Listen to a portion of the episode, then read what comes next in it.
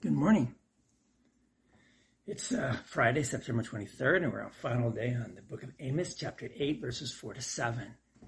Uh, we ended yesterday with, with these strong words. So, what does God think about us? We who are more apprentice and disciple in our approach to money and our concern for others. God said about the sinful Israelites of Amos's day in verse 7, He says, I will never forget anything they have done. And then I said, Doesn't that frighten you? It should. God was promising to remember the Israelites' sins of greed and, and deal with them accordingly. The way God felt about the cheating Israelites, he feels about you and me. And then I said, But there's good news. So we're there. What is the good news? God does forgive all our sins. But now, but now how does God forgive our sins? He doesn't overlook them uh, by sweeping them under the rug. God dealt with our sins in the person of Jesus Christ. You see, that's what happened on the cross. There, God the Father remembered all of our cheating ways and punished his son for them. And since Jesus paid for all of our sins on the cross, God can and does totally forget our sins, remembers them no more think of it this way.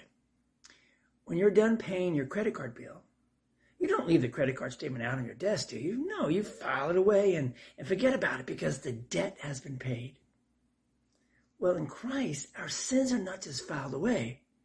They are truly forgotten because they have been paid in full. Since this is true, you and I can afford to be more disciple than apprentice with our money. We can use it to help others, knowing that God helps us. We can give ourselves fully to the to the the, the worshiping of our Lord when we are in worship because God gives his full attention to your needs and mine. And we can look out for other people's interests, knowing that God looks after ours. Let the world brag about how shrewd they are in matters of making and keeping money. We'll brag about the Lord, for he is our creator, our sustainer, and our savior. Amen. Amen. Let's pray. Would you pray with me? Heavenly Father, not only do you forgive me, forgive us through the cross of Jesus Christ, but you, st- you still care for all of my needs. You care for all of our needs. May I, may we take Christ to, to our neighbors so that they can know the same. Amen. A tough week as we work through, if you will, the negative of what God sees in you and me, especially we didn't have a Savior. But we come to the gospel.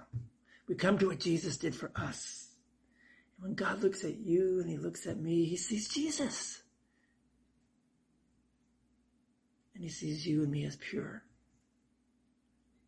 And then he sends us on our way so that we can brag about our Lord. Go in peace, serve the Lord. Hope to, to see you Saturday, Sunday, excuse me, uh, if you're in, in Redding or close by. Um, online, if you don't have a church. If you have a church, please go to your church and, and worship with, with your brothers and sisters there. Go peace, serve the Lord. We'll see you later. God bless. Don't forget, drop me a line. Let me know how it's going.